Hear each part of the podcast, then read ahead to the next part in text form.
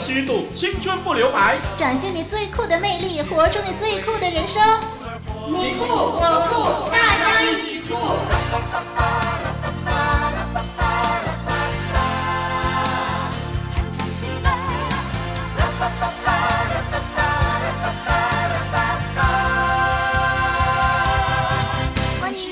跟我们相聚，我是丽文。亲爱的听众朋友，您好，我是双木林林老师。大家一起酷这个节目呢，是陪伴你我认知成长的一个节目。嗯，哎，林老师，我记得你以前养过小猪，对吗？嗯哼，好，那怎么会是小猪呢？我养过的是一只大猪，而且呢还养在浴室里。哦，养在浴室，哎，真有趣哦。嗯、那么当时你们是怎么照顾一头大猪的呢？哦，其实很简单啊。每一天我洗澡的时候呢，它就跟我一起洗澡了。啊、哎，我家的猪呢是最干净的猪了。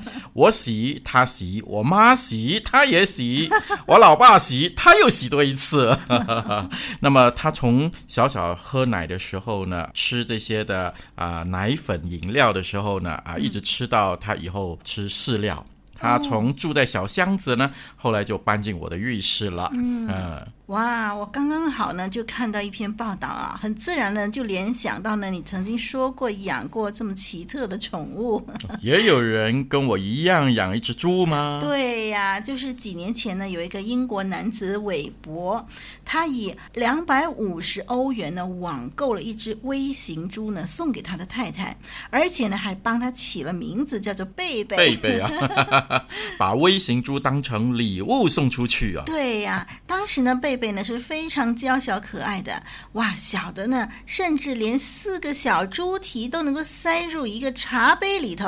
哦，好 小啊！但是呢，没有想到几年以后啊，这只所谓的微型猪呢，竟然像吹气球一般的急速肥大。哎，目前呢，重达一百五十九公斤，一百五十多公斤，嗯、大猪了吧？嗯，十四寸。使得主人的三房排屋呢显得非常的拥挤哦。嗯，那他们的夫妇俩呢就每天喂贝贝吃这个猪的饲料啦、香蕉啦、草莓啦，还有鱼肝油呢。哇！让它的关节啊保持柔润。怎么连宠物都吃的那么丰富啊？嗯、甚至比人类还懂得保健哦。对呀、啊，可能就是吃的太好了。贝贝呢，直到今天呢仍然继续在增大。哇哦！啊，这个男主人呢开始怀疑自己买错了。真的。嗯，贝贝呢，可能并不是微型猪。哎，你这么一说，我曾经听过一个说法了。嗯哼，当我们养了一只小狗啊，它或许只是我们人生中的一个小部分。嗯，但是呢，我们却是小狗的全部啊。对。哎，它只能够完全的依靠我们。我想啊，不只是小狗了，任何的动物都一样，包括刚才你说的那只小猪啦，嗯，都需要我们好好的照顾的。对，有的时候呢，我们会因为一时的冲动而买下了一只宠物，但是之后的照顾和相处呢，是需要很大的耐心去付出的。说的是，毕竟呢，它也是上帝的创造了，也有自己珍贵的生命哦。嗯。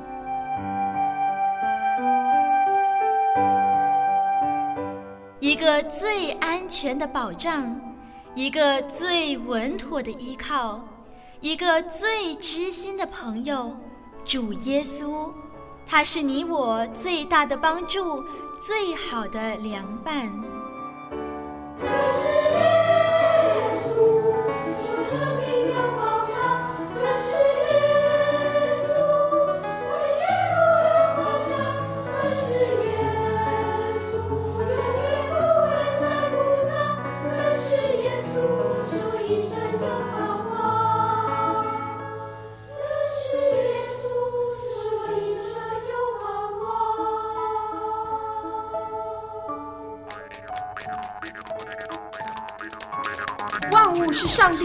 造的吗？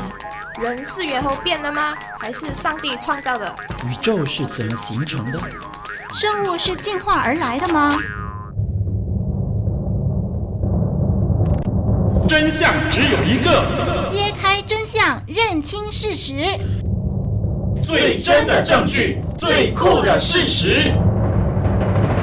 哎，丽文啊，哎，你记得最酷的事实这个环节从开始到现在已经有多久了呢？嗯，我还记得当时一开始主持这个节目的时候是和小杨一起主持的，嗯，到现在也大概有四年了吧？四年了啊，嗯、是啊，我们跟听众朋友一起讨论上帝的创造已经四年的时间了，是，哎，但是呢，却说不完道不尽，嗯，因为这个出自上帝智慧创造的世界，充满了许多的奥秘和奇迹呢。对，我们今天呢，依然在用上帝的话语来驳斥进化的谬论，让我们越是研究越。越是看见真相。是啊，而今天呢，我们要和听众朋友讨论的主题是：化石巨龙是渐变的，或是巨变的呢？嗯哼，嗯，我们会看到一些的课题：大峡谷需要多少年形成？嗯，一个新海岛多快可以出现？嗯，围抱二十六尺的巨树需要多久才能够变成石头？哎。百万条的巨龙啊，需要多久才能够成为化石？嗯、哎，等等，这一切的形成呢，是否真的就如进化论学者所说的，需要亿万年的时间呢？啊，那我们在先前已经指出了，如果以进化论的一贯主义来解释地层化石今天在地球上的地理形态，那么是很大的问题的。嗯、那我们也曾经指出呢，化石形成的两个公认的主要条件就是集埋。啊，激素的埋葬，还有重压在水冲击物之下，那正是和进化论的千千万万年的论调相反。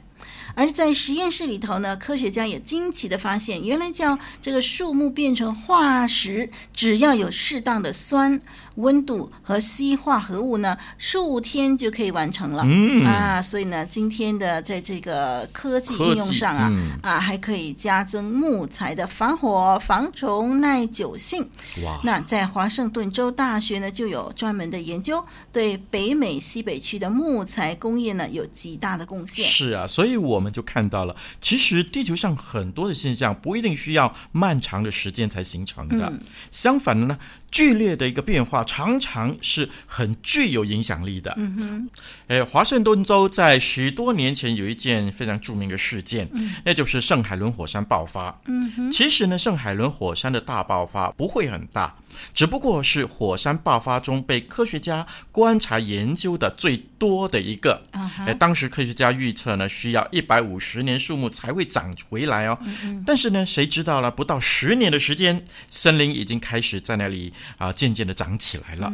而今天的圣海伦国家公园竟然还有一个大峡谷哦。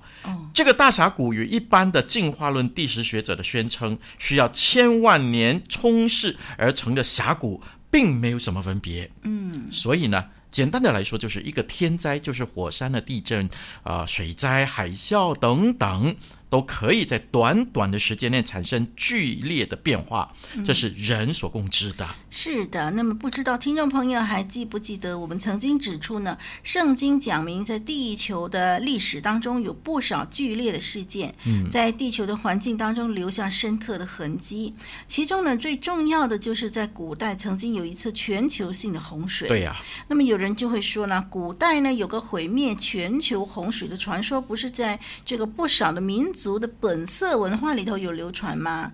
那这样的话，圣经又有什么特别呢？岂不都是原始宗教的神话吗？嗯，可以肯定的就是啊，全球各地关于洪水的传说，从北欧到美洲的原住民啊，巴比伦到中国的大禹治水啊，还有大洋洲的岛民到印支岛的这个苗族，他们的传说都有一些的共同点，就是第一，洪水是天灾。第二呢，啊，淹没了全球；第三就是地上生灵皆灭；第四就是唯有一家人得救；第五，他们是靠一条船救命的。哎，这些都是共同点呢。嗯，所以呢，我们与其说这是古老无稽之谈，哎，不如想想，如果按照进化论啊。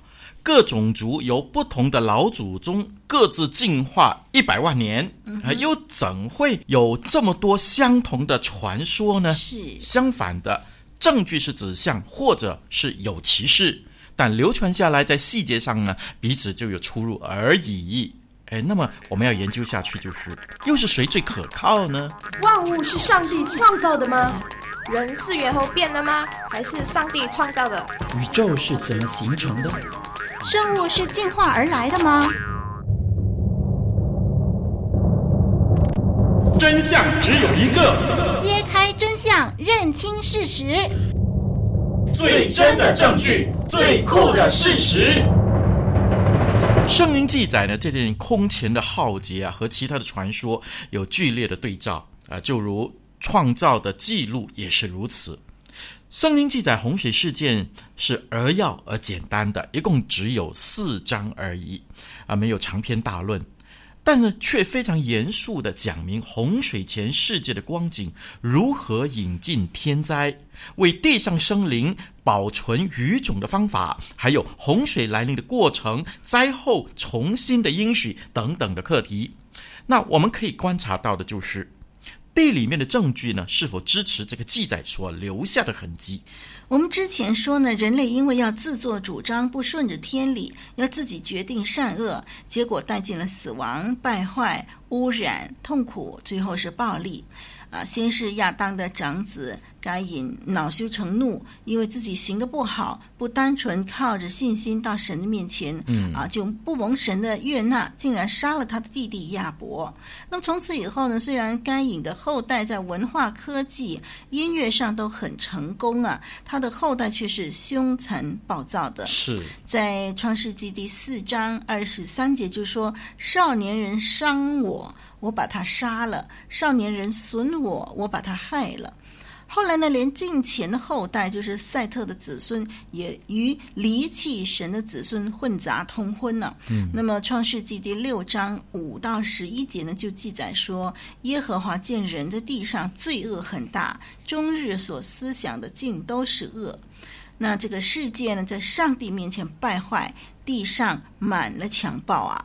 所以啦，我们要告诉听众朋友的就是，因为洪水以前的环境和现在是大不相同的。嗯，当时人类的寿命呢，平均有九百多岁了哈。爬虫类呢，可以长成巨无霸的恐龙。嗯，可能。也与这个有关。然而，这么多身高力壮的人，聪明能干，但是呢，却又穷凶恶极、强暴残忍。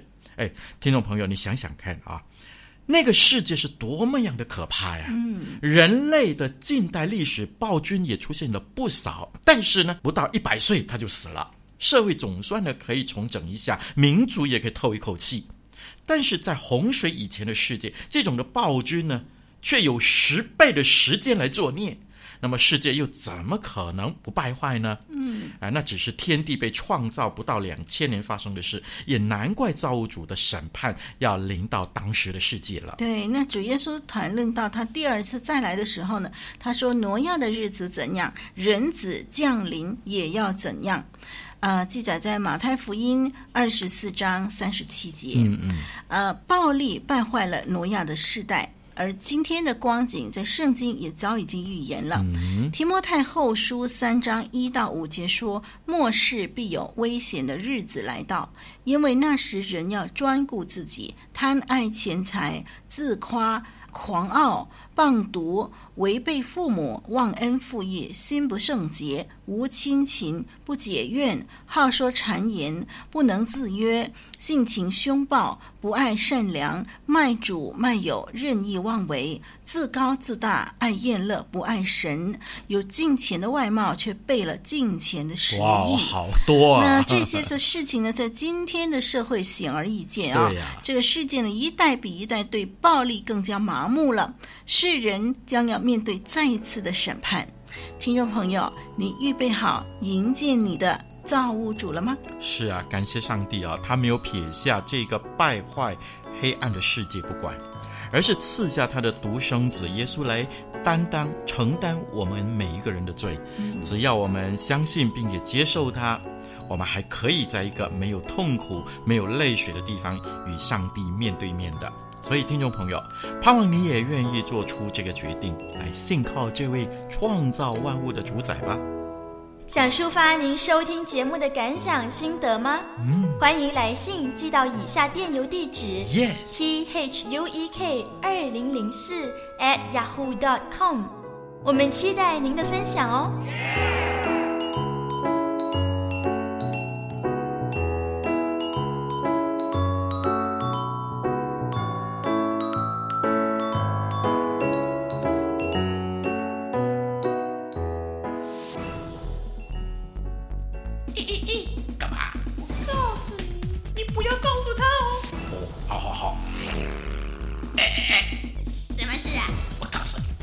好的，没问题。哎，怎么啦？我告诉你，你不要告诉他。啊，放心啦。哎，怎么啦？我告诉你，你不要告诉他。啊，放心啦，没问题。喂，你们到底在说什么呀？告诉我，告诉我。嘘，别那么大声。没那么大声。我们在说，我们在说，来自远方的悄悄话。悄悄话。对呀，对呀，金钱片呢？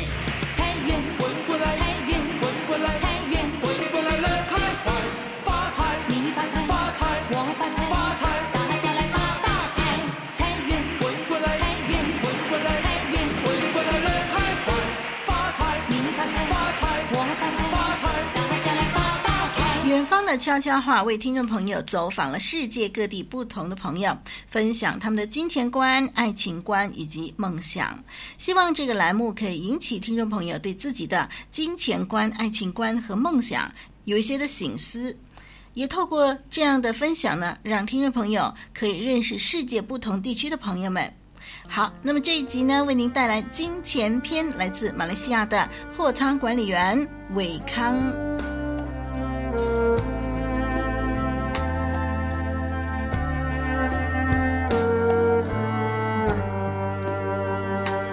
我认为钱够不够用，全在于自己怎么运用。我自认用钱非常谨慎，既或我有能力购买自己喜欢的东西，但若不是非买不可，我总会三思而后行。对于自己喜欢的事物，我大致分为两类：一类是迟早要买的，即是现阶段我非常喜欢，但还不是时候购买。得再好好储蓄一段时间，才能买得安心自在。另一类属于绝不可能购买的物品，就算我再喜欢，我都不会幻想拥有它。我中学时期少不更事，成绩不甚理想，因此决定早早踏入职场。虽然工作性质需要付出许多劳力，但收入尚算理想。我相信。只要能持之以恒的储蓄及小心运用钱财，日子还是能过得去的。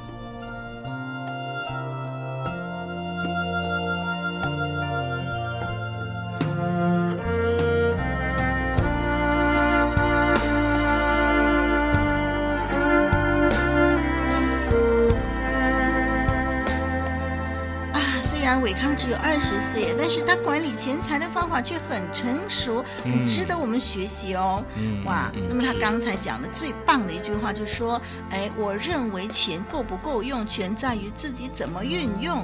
哇，好酷哦！是是是，真的，如果呢理财不当啊，再多的钱也不够。嗯、但是如果理财有道呢，即使收入不高，也一样可以应付各项开销的。是啊，嗯、我就觉得伟康他分享了一个非常有智慧面对生活的态度啊，就是小心的运用手中的钱啊，所拥有的量入为出，开源节流，不像一般现在年轻的时尚年轻人呢，就跟着时尚的跟风啊，搞得自己最后三餐不继。更惨的是，有些用借贷来过日子，到头来呢，真的是陷入泥沼，可能从从此之后一蹶不振了，那就更糟糕了哈。那么另外呢，我觉得啊，伟康分享了一个很积极面对生活的态度，刚开始很有智慧，现在是很积极的。嗯，他自己的未来呢，未来的生活如何，他自己负责任。虽然当年他比较早踏入职场啊，没有继续求学，但是呃，我觉得他态度很正确，行行出状元，只要肯努力，迟早会有幸福在未来等候他的。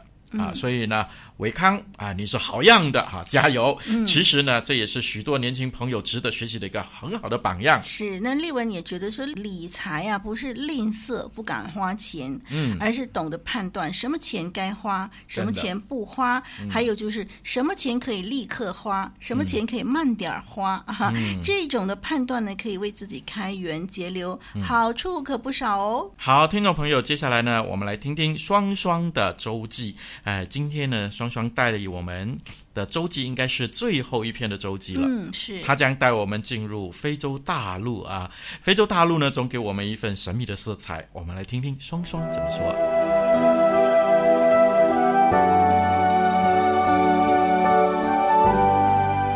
晚上，我又认识一个国家的风土民情了，是在一个电视节目上看到的。有一个主持人到非洲的布吉纳法索进行介绍，介绍那里的地势、人们的生活、他们的食物。我一向都很喜欢认识一些新奇有趣的事物，像是研究生物的生活形态，研究各个地方的风土民情，听听每个人的经历和故事等等。因为这一切都是上帝很奇妙的创造和带领哦。每次知道一些新的事物，我都会觉得好兴奋、好特别哦。这个布吉纳法索呢，这个国家是位于西非撒哈拉大沙漠的边境。所以那里的温度平均都会超过四十度。令我惊讶的是，在我们这里温度超过三十度就已经觉得非常闷热了，但他们居然能在常年高温的环境一天又一天的生活，实在是很了不起。而且也因为气候的关系，水对他们来说是不易获得且非常珍贵的。那里的人民并不富裕，主要是靠自己耕种、打鱼，自给自足为生。而且他们的食物、日常用品都是百分百纯天然的，绝对没有任何的化学成分。例如洗衣服用的肥皂，就是用椰子油制作的，能将每样物品洗得干干净净。这个节目主持人呢，就让我们看到了他们每一天的生活。他们会用自己制造的渔网捕淡水鱼，也有进行一些小小的买卖。这一些其实并不稀奇。然而，在这个节目当中，最让我印象深刻且非常感动的是他们单纯的像孩子的心。据说，在布吉纳法索，最珍贵的食材并不是牛肉、羊肉、猪肉，而是鱼肉。因为常年的干旱，在那里的河床几乎都是干枯的，唯一能捕淡水鱼的地方，也不是常常都有收获。可是，这就是他们生活所需要的食物。在这么艰难的环境里，当节目主持人到访的时候，那里的村长居然把自己所储藏的淡水鱼拿出来，和节目的制作单位一起分享。在那里的每个人脸上看不到一丝丝的愁容或担忧，反而满面笑容地与主持人聊天分享。而虽然看起来那里的鱼并不是特别好吃，但这已经是他们所能摆上的最美丽、最单纯的心意了。看到这一期啊，就让我想到，我们的上帝不也是如此吗？上帝愿意来到我们中间，与我们亲近。他看重的并不是我们能给他什么，而是我们是否有一颗愿意摆上的心。其实我们所拥有的一切都是从上帝而来，他又怎么会有缺乏呢？上帝不但不会缺乏，相反的，当我们愿意欢喜的为他摆上，只求他能喜悦的时候，上帝还要把我们原本没有的，再一次丰丰富富的加添给我们，使我们更多的经历天赋信实的供应。就让我们用一颗像孩子般单纯的信心，为上帝献上最好的吧。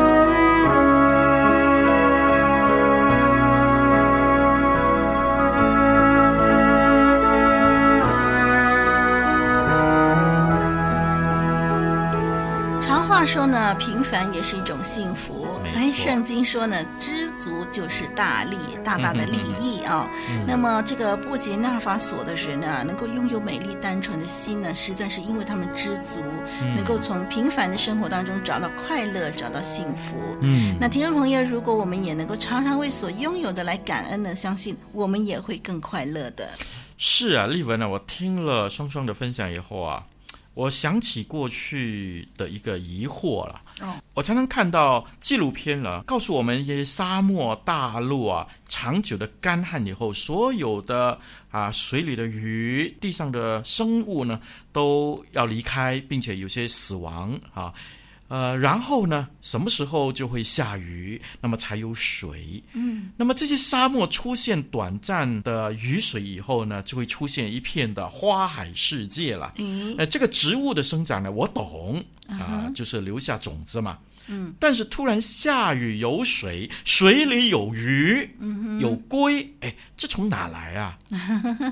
真的啊，可能我们要研究一下，以后可以在最酷的事实这个环节分享了。好，是啊，我刚才听了双双的分享以后，还有一个感觉，那就是给自己有余的呢，已经是难能可贵了啊！将自己绝无仅有的和人分享，这种对客的情感呢，叫人没齿难忘啊，对吧？嗯、是是啊，我们的主耶稣爱我们每一个人，他来到我们的中间。啊，受苦，并且将他唯一的那一条命给了我们，担当我们众人的罪，死在十字架上。这样一种的全部情感的付出，怎不叫我们为这十字架上的救赎之功动之以情呢？好，那么节目来到尾声呢，要送给听众朋友动听的诗歌了。这是美国泥土音乐带来给我们的《自由》这首歌曲的。歌词是这样说的：轻松是我们的心情，平安在我们的心里，笑容挂在我们脸上。虽然没有股票、黄金，存款还是少一个零，笑容挂在我们脸上。风雨路不在乎，有耶稣真满足。抬起头，摆摆手，向世界宣告我得自由。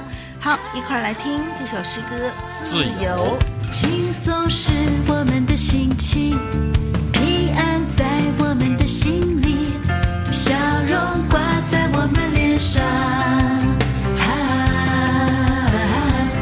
虽然没有股票黄金，存款还是少一个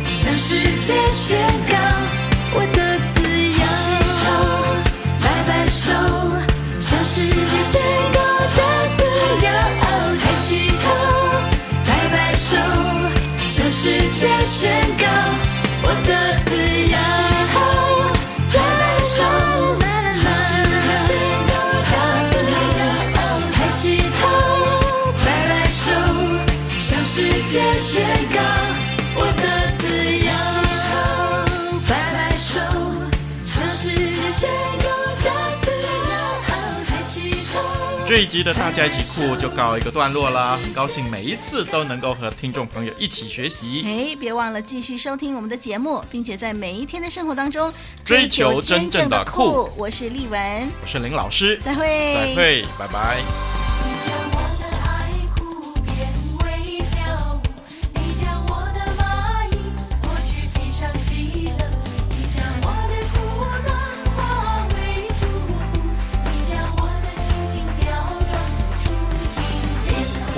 生，和你一起探索最酷的人生。